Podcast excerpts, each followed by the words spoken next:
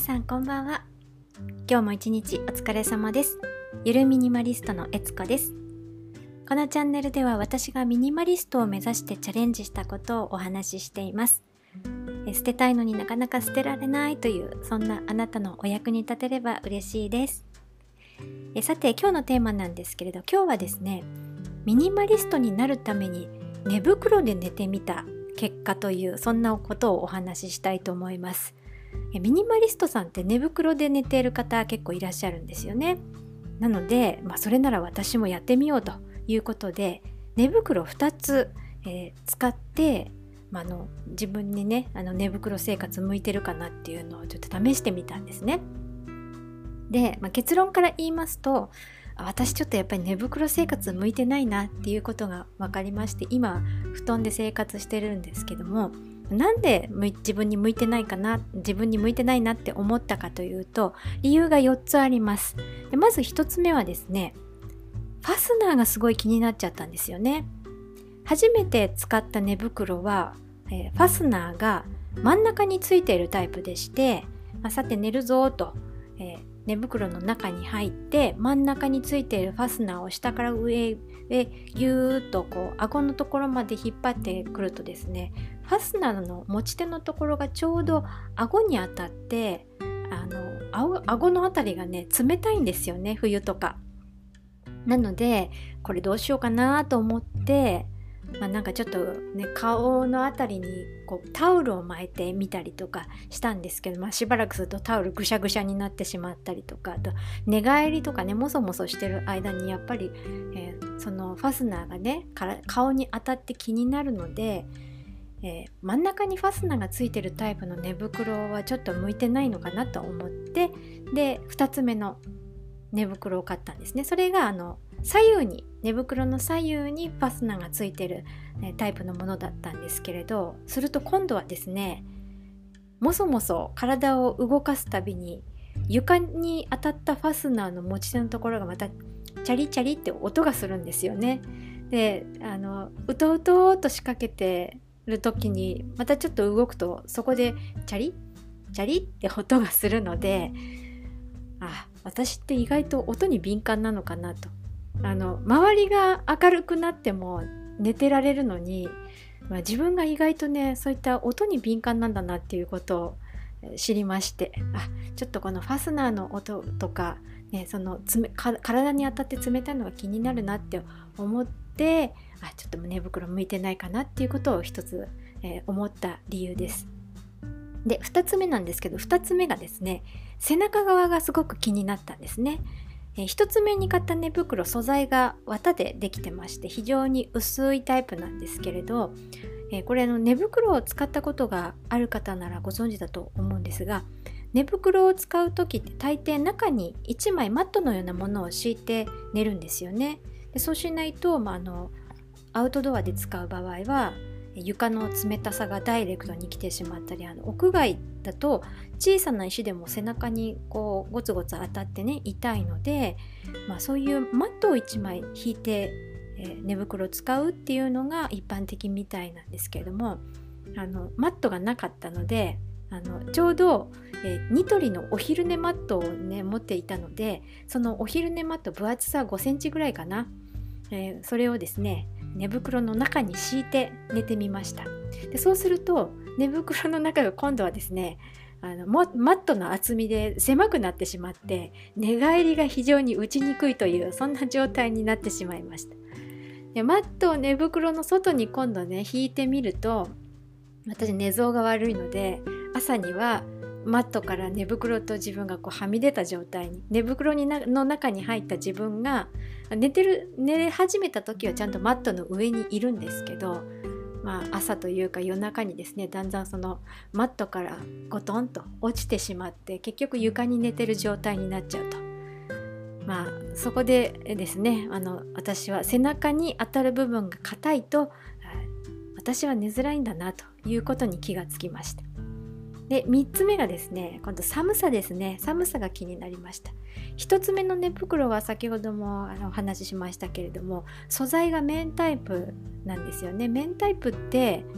あの意外とね寒いんですよね。あの宣伝文句ではねあの買った時に写真のところには「あったかい」ってちゃんと書いてあったんですけれどもちょっと私には、えー、そうではなかったみたいで、まあ、ノーブランドのものをね買ってしまったのは5000円ぐらいだったかな、えー、買っちゃったので、まあ、あの初めての寝袋だったので素材のことまであまり気にしてませんでしたからあちょっとこれはしょうがないなと。ででそんなわけで2つ目の寝袋には、えー、ミニマリストのエリサさんが使っていたロゴスというブランドのものでダウンが使用されているタイプを買ったんですね。でそっちの方は暖かさは1つ目よりも良かったんですけれどやっぱりね背中側背中側までダウンが入ってないのでやっぱり寝るとねこうあの薄いので背中側はやっぱり何か敷かないと寒いなというふうに思いました。で最後4つ目がですね狭さです。狭さが気になりました。あの中にマットを敷かなくってもやっぱり何度かこうずっと寝ているうちにだんだんねこう寝返り打ちにくい狭さだなっていうことを感じてきたんですね。私あの体が身長152センチで体重は42キロぐらいなんですけどまあまあ小学校のうん5年生前後ぐらいかなの体型なので、まあ、体すごいちっちゃいんですけどでもまあおそらくですね私広い布団の上に大の字になって寝たいタイプなんじゃないかなというふうに思いました。あの狭いとこはそんな嫌いじゃないんですけど布団はやっぱりこう広くゆったり寝たい。あの寝る時はあの広い布団で寝たい、そういうタイプなのかなって自分で思いました。まあ、そんなねあの4つほど理由がありましてえー、っとファスナーでしょ？それから背中。のゴツゴツ。あと寒さ。そして狭さ。そういったあの4つのポイントが気になったので、まあ、寝袋にね2つの寝袋にチャレンジをしてみたんですけれども今のところ、まあ、この4つの問題をクリアできる寝袋はなさそうなので現在は、えー、ニトリで買った布団を使って生活をしております。ですのでまああのこれからも布団生活、まあこれね、続けていくとは思うんですけれどもしこれからですねあこれはいいんじゃないかなっていう寝袋があったらまたそのうちチャレンジしてみないみたいなというふうに思っております。あのもしこれをお聞きの方であこんな寝袋あるよこれいいよっていうものがありましたらよかったらあのどなたか教えてください。よろしくお願いします。はいというわけで今日はですね、えー、あちなみにその寝袋なんですけどね1つ目はメルカリで売ってで2つ目はその1つ目を売った後にメルカリで購入をしてで最終的にその2つ目のメルカリで購入した寝袋はジモティーだったかな？Facebook だったかな？なんかねあのフェイスブックか。フェイスブックで、えー、これ欲しい人いませんかっていう方にお声がけをして、えー、その方ね、なんかね、キャンプが趣味の方で、えー、うん、うん、そんなこと、どこ、どこっつったか、沖縄とかよく行くって言ってたかな？うん、なので使わせていただきますって言ってその方にお譲りをいたしましたそれがちょうど去年の12月15日だったんですね。はい。まあそんなわけですね。そんなわけでですね、今日は、えー、ミニマリストになるために寝袋に寝てみたというお話でしてございました。最後まで聞いてくださりありがとうございました。こんなしょうもない話をね、ありがとうございます。明日もまたえー、19時過ぎに配信いたしますのでこんなしょうもない話でよかったらまた遊びに来てください、えー、では、えー、今日はこの辺でゆるミニマリストのえつこでした。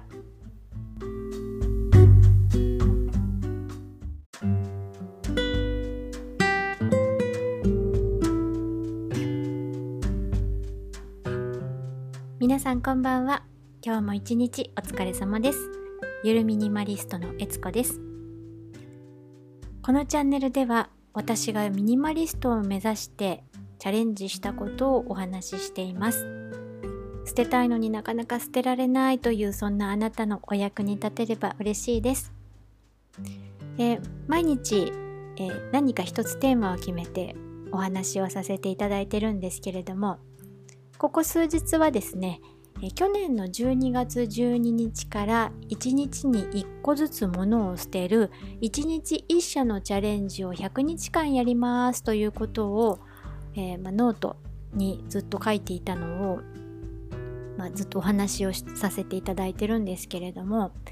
今日はですね12月の16日、まあ、今日ね2021年12月16日ですけれど去年のこの日に一つ捨てたもの何を捨てたかどんな風に捨てたかっていうことをお話ししたいなと思います。去年はですね、えー、何を捨てたかというと似合わない服は捨てようと思いまして、え、まあ、あるきっかけがありましてね。似合わない服を一つ手放したというお話です、えー、2019年の4月にカジュアルなジャケットを買いたいなと欲しいなと思いまして春先にちょうど着るのにちょうどよくて、まあ、通勤にも使えて冷房対策にも使えて、まあ、さらにパーソナルカラーのオータムにちょうどいい感じのジャケットが欲しいなと思っていたことがあったんですね。それが2019年の4月のこと。それで、えーまあ、新宿で勤めていたので新宿の GU に何かいいものないかなと思って買いに行ったんですよ。そしたらですねあの本当にちょうどいい感じの自分が探していた、えー、ジャケットがありまして、えー、プリーツのえ黄色のプリーツスカートを持ってたんですけれどそれに合わせるとちょうどいいカーキのあの春先にちょうどいい薄手のジャケットがあったので、えー、それをねもう即買いをしました。そして、えー、まあ自分で似合うなと思ってずっと着てたんですけれどその年の暮れにたまたま、えー、友人からパーソナルカラー診断をやっている方がいるよっていうことであ私そういえば自分でセルフチェックでオータムカラーだと思ってたんですけど、まあ、あの本当はプロの方から見れば本当にオータムなのかなそれとも違うのかなと思ったのであのせっかくだから見てもらおうと思いまして、えー、その年の暮れに2019年の暮れにそのパーソナルカラー診断っていうのを受けましたらですねなんとオータムではなかったんですね。えー、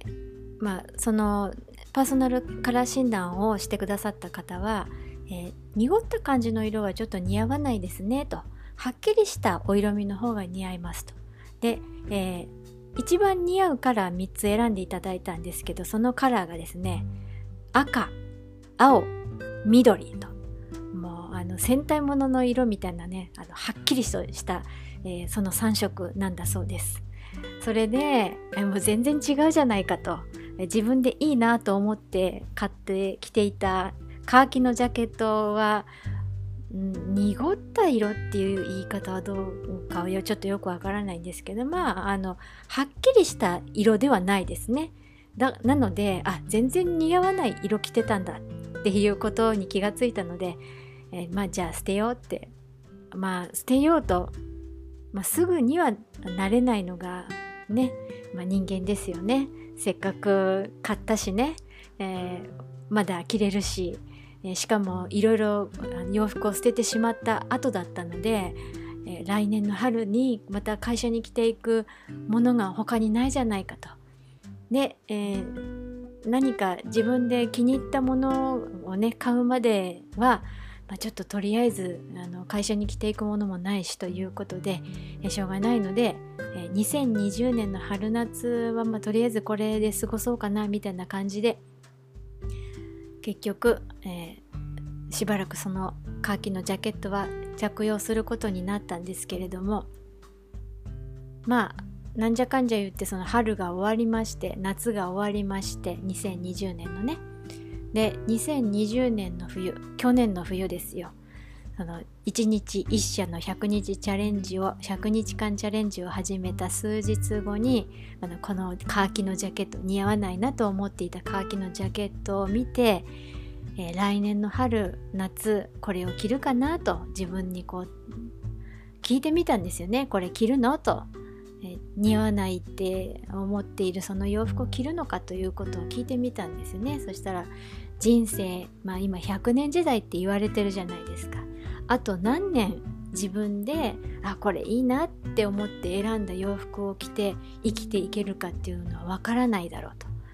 えー、まあね80を過ぎたらもうおそらくはこう自分で選んでお洋服をね自分であこれがいいわって思って、えー、着てどこかへ出かけるっていうことも多分なくなってくるだろうし